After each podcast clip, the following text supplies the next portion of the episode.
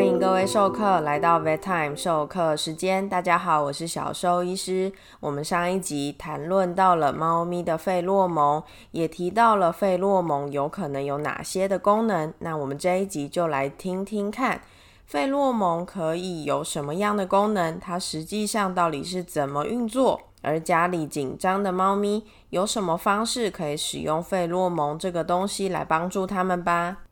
费洛蒙其实还有另外一个翻译的名字，叫做讯息素。白话一点就是传递讯息的东西，代表就是它是用来传递讯息的一个方式。所以费洛蒙它可以传递的讯息种类非常非常多样，包含领域，代表这个地区到哪里的边界都是我的领域。包含性费洛蒙，它传递的讯息就是我现在是发情的，我现在是希望可以繁殖后代的。那也包含了空间的费洛蒙，包含了警告意味的费洛蒙。那它们都有不一样情况下散发出来有不一样的意思。那费洛蒙的接收器呀也非常的特别。那在猫咪的话。多人应该都在网络上看过猫咪很可爱的影片或者是照片，就是猫咪可能闻完主人的臭袜子、臭鞋子之后，会露出一个好像很臭、被臭到呆掉的那个表情。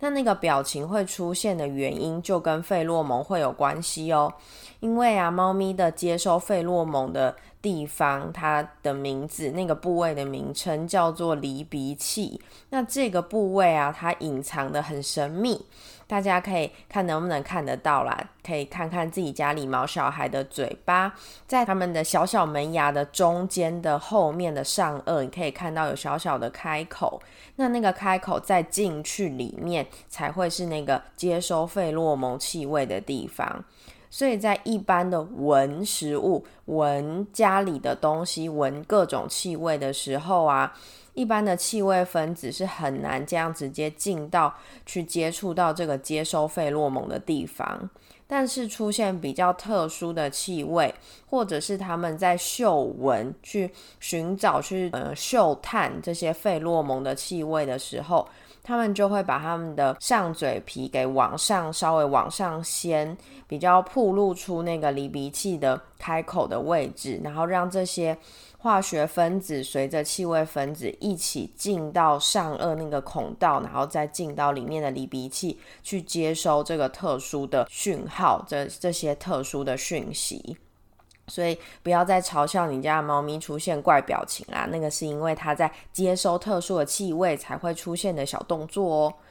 那有些人就会说，哎，那人是不是也有这个费洛蒙？不是有些人都在开玩笑说啊，你的那个味道很重啊，会说有些人长得很帅，是什么行走的费洛蒙什么的。那其实人有没有费洛蒙这个这件事情，其实都还没有被证实。那目前的研究啊，是认为可以接收费洛蒙的离鼻器是只有存在于两生类、爬虫类还有非灵长类的哺乳动物。那在我们成熟的灵长类或是鸟类是没有这个离鼻器存在的。但是包含昆虫、包含软体动物，它们都是可以产生费洛蒙以及可以接收的。那所以代表是费洛蒙，其实在我们的自然环境中是被非常非常多的动物给作为一个很重要的讯息传递方式。那在我们的狗狗、猫咪也是。那我们这边会主要介绍的是猫咪喽，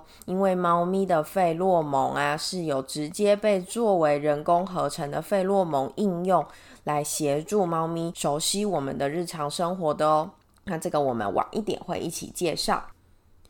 那我们这边来认识一下费洛蒙，也就是这个化学讯号啊，到底有什么样的功能？因为我们知道它有什么样的功能，在后续我们要拿来协助我们的猫咪去制造出这个人工合成的费洛蒙，才知道它可以拿来做什么用嘛，对不对？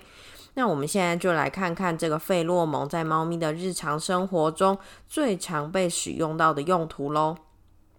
化学讯号啊，主要有三个目的。第一个就是主动且积极的捍卫他们自己的领土；第二个则是创造群体生活的凝聚力，让大家能够好好的维持成为一个团体。第三个则是生殖目的，包含了吸引异性，还有告诉大家，诶，我性成熟了，快点来跟我繁殖后代这些目的哦。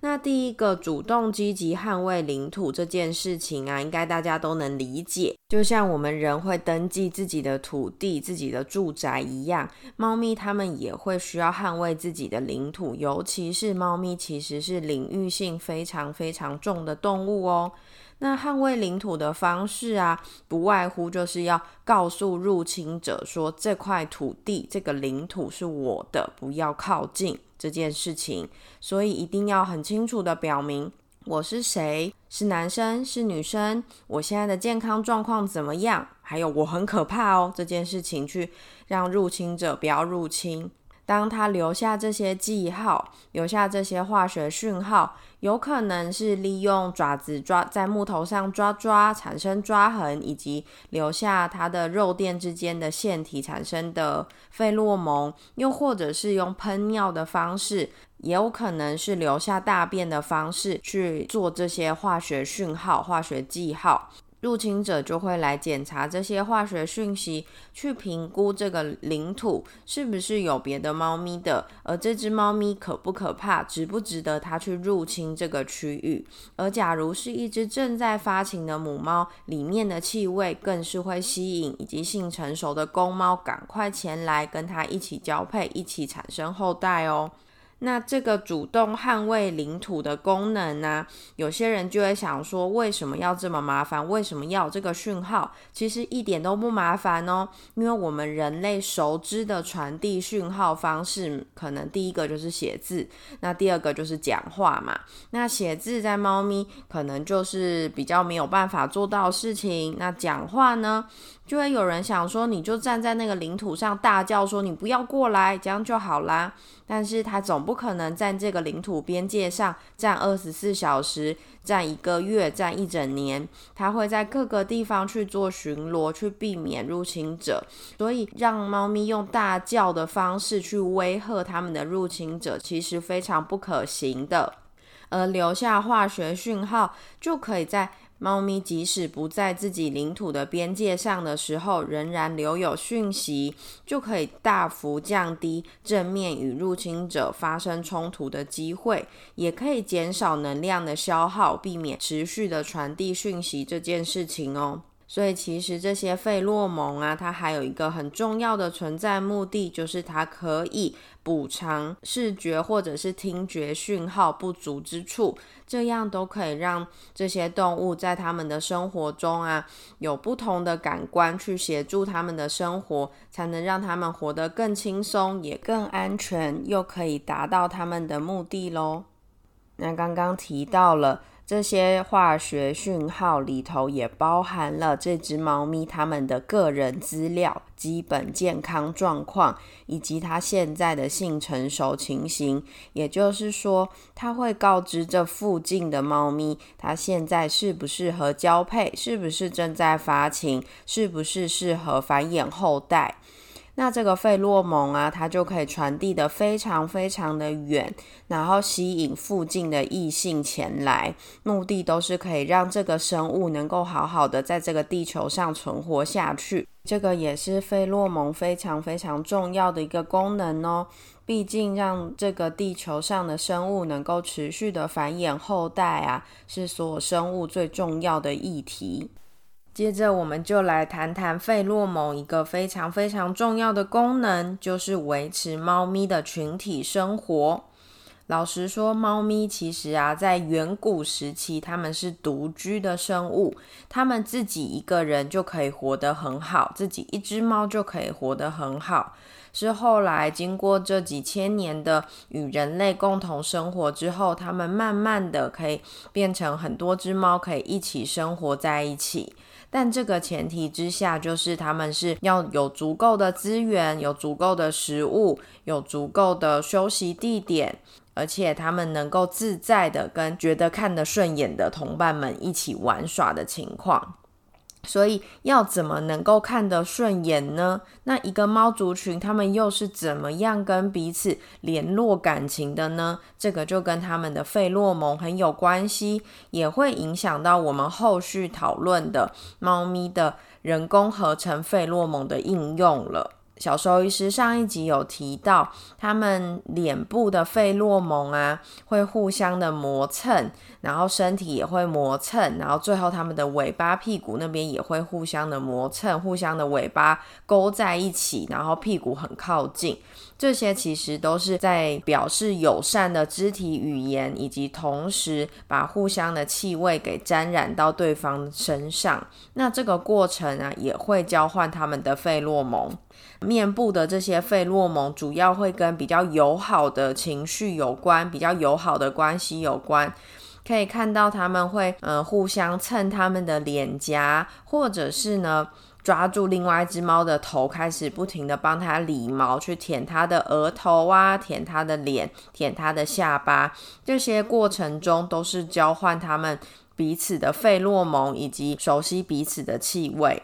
那这些面部的费洛蒙，目前研究出来，其实包含了五种不一样的种类。那这五种不一样的种类，包含了，当然也有跟前面提到的，跟他们的性费洛蒙相关。那也有一部分会跟他们的领土相关，所以可以看到他们会用他们的脸颊去磨蹭家里的墙角、桌角这些凸出来的地方，因为这都是很好标记领土的地点。还有一个叫做费洛蒙四号，它会跟维持猫咪的凝聚力有关。当它们啊互相的舔毛、理毛、互相的磨蹭的时候，就会交换这些讯号，然后把这些味道、气味、团体的讯息给融合在一起。所以，当 A 猫咪跟 B 猫咪已经认识。C 猫咪已经先跟 B 猫咪认识，那这样 A 猫咪跟 C 猫咪见面的时候啊，它很有可能就可以把它当为同一个族群，因为也有相同类似的气味交换喽。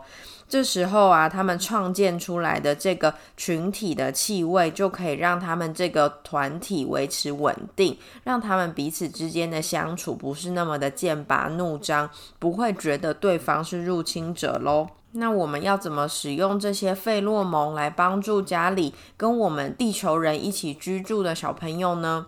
首先呢，当我们在变换新的环境的时候，他们就有可能暂时还没有靠他们自己去把自己的领土建立起来，所以这时候我们使用人工合成跟领土相关的费洛蒙，就可以协助他们熟悉环境。家里有养猫咪的授课，应该都有听过 f a l y Way 猫咪的必插式的费洛蒙，或者是喷洒式的费洛蒙。那这些人工合成的费洛蒙啊，就可以。假设要搬新家，要让猫咪进到新的环境的时候，事先在那个环境中啊，先让费洛蒙充斥在其中。当猫咪进到那个环境，它就可以比较放心，比较减缓它的焦虑，因为这个是跟领土相关的费洛蒙，会让它觉得，诶，自己好像已经在这个环境做过记号，它可以安心的待在这个地方。那这个费洛蒙同时也有做成喷洒式的，所以啊，当它抵达新的环境，比如说我们到了动物医院，可以拿毛巾上面喷洒了费洛蒙后，盖在笼子外面，或者是放在里面包裹猫咪，都可以让它觉得不那么害怕，因为它会觉得说自己好像在自己熟悉的领土、熟悉的环境里面，也可以成功的辅助猫咪，让它们不要那么紧张。这一集各位授课应该对于费洛蒙是什么样的东西已经比较完整的了解，不要再来问小兽医师费洛蒙跟荷尔蒙有什么不一样啦。他们虽然都有个蒙，可是天差地远哦。那我们下一集就来介绍。猫咪的人工合成费洛蒙，除了像刚刚说的，可以让猫咪在到新环境的时候不要那么紧张，不要那么害怕，还有什么类似的猫咪费洛蒙合成产品可以使用？又该如何正确的使用这些产品，以达到最好、最能够辅助猫咪的效果？或者是还有没有其他并不是费洛蒙，但是仍然可以达到舒缓猫咪情绪的商品呢？有什么东西我们可以来辅助猫咪？我们就在下一集的 Vet Time 授课时间，每周三准时相见喽。